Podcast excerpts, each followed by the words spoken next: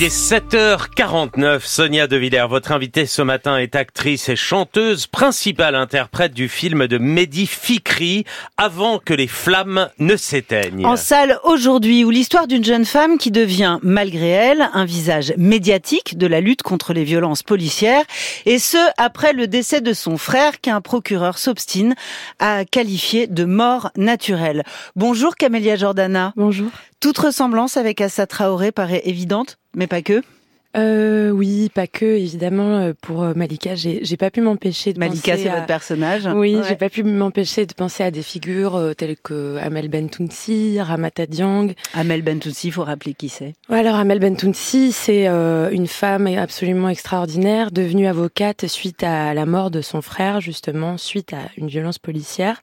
Celle-ci, comme Malika, comme on peut le voir dans le film, a choisi de se former petit à petit, de comprendre le jargon judiciaire et la structure judiciaire de notre pays Mhm. pour pouvoir elle-même ensuite euh, être euh, diplômée, être avocate et défendre elle-même son frère face à la justice. C'est ça. Et dans le film, au moment où la famille décide de prendre la parole, c'est votre personnage qui est poussé en avant, c'est Malika, pas le frère qui était prêt à le faire. Les journalistes préféreront une jeune femme. Est-ce que ça raconte une nouvelle génération de femmes, des filles ou des petites filles d'immigrés qui disent maintenant, c'est nous qui parlons. Nous, les filles. Vous voulez dire les filles dans la vraie vie ou cinéma Pas dans la vraie. Et, et non, non, non. De quelle fille vous Mais non, mais parlez c'est c'est-à-dire que, et, et Assa Traoré et Amel Bentoussi et ce personnage de fiction qui Oui. est in- inspiré de, de toutes les autres, est-ce que ça raconte une nouvelle génération de femmes Mhm. plus jeunes qui sont pas leur mère, qui sont pas leur grand-mère, euh, qui sont peut-être moins accablées, moins assignées au silence et à la discrétion et qui osent prendre le micro? Hmm, je ne sais pas si c'est nouveau le fait que des femmes prennent le micro et choisissent euh, de mener des combats pour la justice et pour la vérité. En revanche, ce qui est nouveau, c'est que c'est la première fois qu'on le voit au cinéma. Jusqu'à maintenant, il y avait des films très importants, notamment La haine, qui moi est l'un de mes films préférés au monde depuis gamine. On a vu aussi Les Misérables. Enfin voilà, il y a des films rares mais importants euh, qui ont euh, ce sujet euh, pour thème central, les violences policières. En revanche, c'est la première fois qu'on voit un film comme celui-là et qui a euh, pour personnage principal une femme, une héroïne. Et Les ça, autres, ce sont des points de vue masculins. Mhm. Ouais, c'est ça.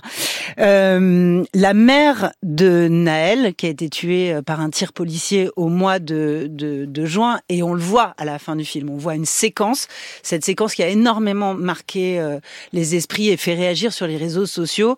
Cette séquence où la mère de Naël, elle est debout, le poing levé, avec une torche euh, au bout du poing.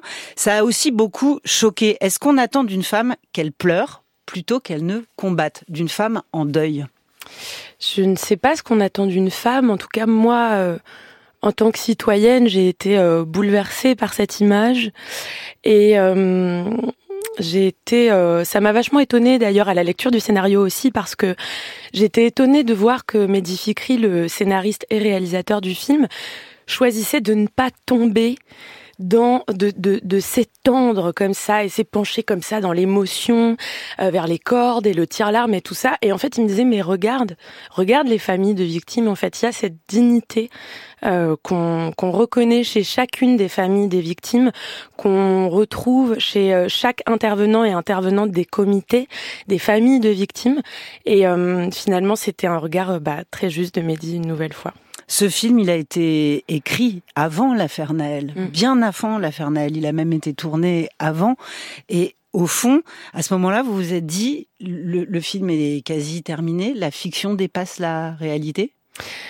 Alors malheureusement, comme vous dites, ce film a été tourné euh, peut-être euh, près de huit mois avant euh, la, la mort de Naël, mais il a été tourné quelques mois et quelques années après des dizaines et des dizaines et des dizaines et des dizaines et des dizaines d'autres.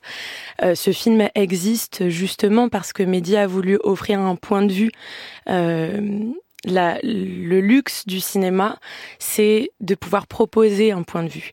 L'idée n'est pas de le substituer à celui de l'autre, simplement d'en proposer un nouveau pour pouvoir nourrir l'espèce de kaléidoscope euh, du point de vue de l'autre. Et euh, on a la chance en France de pouvoir être euh, dans un pays de débat. Moi, le débat, c'est une chose que j'adore. Je pense que c'est extrêmement précieux. Euh, j'adore ne pas être d'accord avec des gens, j'adore que des gens ne soient pas d'accord avec moi.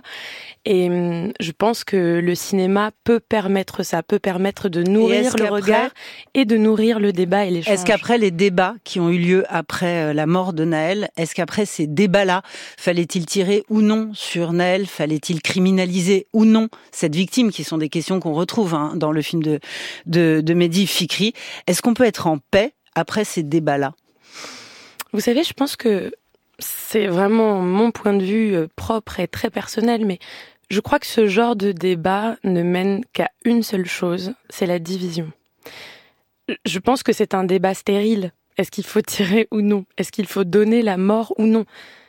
Moi, je suis du côté de la vie, en fait, donc cette question-là ne me concerne pas.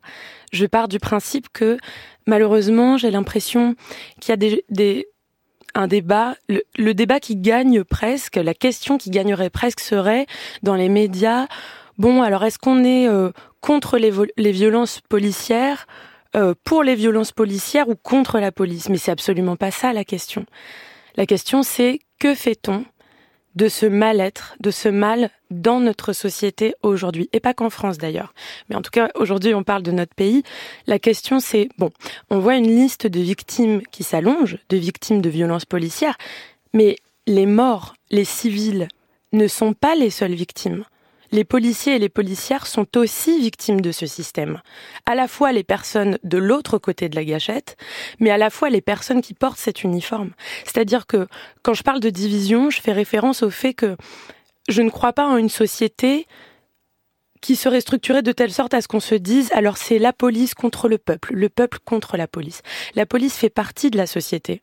Le problème étant qu'aujourd'hui, la police elle-même nous parle du dysfonctionnement au sein même de sa structure. Les policiers, les policières, les syndicats nous parlent de leur insatisfaction. Et je pense que quand on voit en effet cette liste de victimes de violences policières, cette liste de morts, cette liste d'agressions, cette liste même de mutilés, parce qu'attention, je ne veux pas qu'on pense que mon discours ne concerne uniquement que les personnes issues de l'immigration, issues des quartiers populaires. Il suffit de, de, de regarder toutes les victimes euh, de manifestations. Euh, il n'est pas que question de couleur de peau.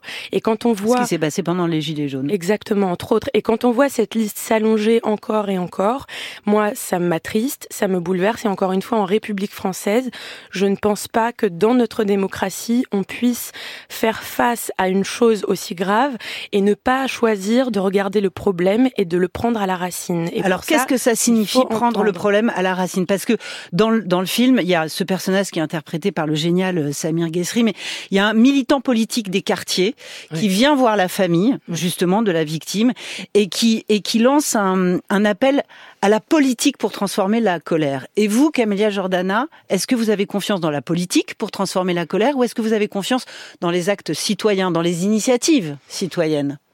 Et plus dans la politique Plutôt des deux, en fait, je vous avoue, parce que euh, déjà, euh, moi, je ne suis pas une élue de la République, je ne suis pas députée, je ne suis mm. pas un personnage politique, je suis public depuis mes 16 ans maintenant, donc ça fait quelques années, et euh, je suis artiste. Et justement, moi, je suis convaincue que avec l'art, et je l'ai dit régulièrement et je le répète ici, je suis convaincue que l'art permet de faire de la politique avec de l'intime. Et même indépendamment de l'art, je pars du principe qu'on fait de la politique au quotidien, avec chaque personne qu'on rencontre tous les jours. Ça se paye aussi de la part d'une artiste d'être engagée. Vos sorties sur, euh, il y a des milliers de gens en banlieue le matin qui sortent de chez eux, qui vont travailler et qui vont se faire massacrer. Vous l'avez payé très cher, ça a déclenché des tempêtes de polémiques. C'était extrêmement violent, en effet. Comme je disais, vous savez, moi j'ai grandi devant des caméras avec des micros tendus, j'ai eu ce privilège.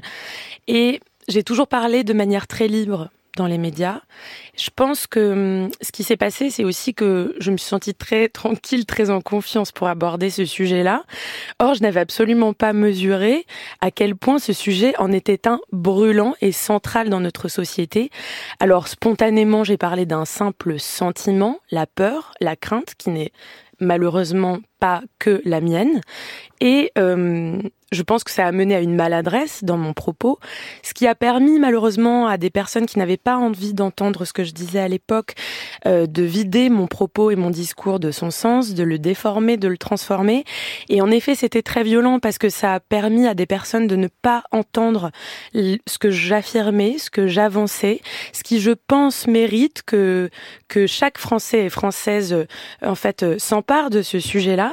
Et euh, vous savez, c'est extrêmement violent quand du jour au lendemain vous êtes perçu, reçu comme une une une parfaite image de l'intégration, un symbole. Vous savez, quand on vous met en, en couverture de l'Obs, en Marianne au sein nu, que vous êtes la figure, vous incarnez la figure emblématique française, quand vous chantez en hommage pour les victimes au Bataclan, que du coup vous incarnez quelque chose et que c'est bouleversant pour soi d'être à cet endroit-là dans son pays et que du jour au lendemain, mais vraiment du jour au lendemain, vous êtes blacklisté, pointé du doigt et qu'il y a un, backlash et un tel déferlement de haine que moi je ne connaissais pas depuis 15 ans que je parlais dans les médias.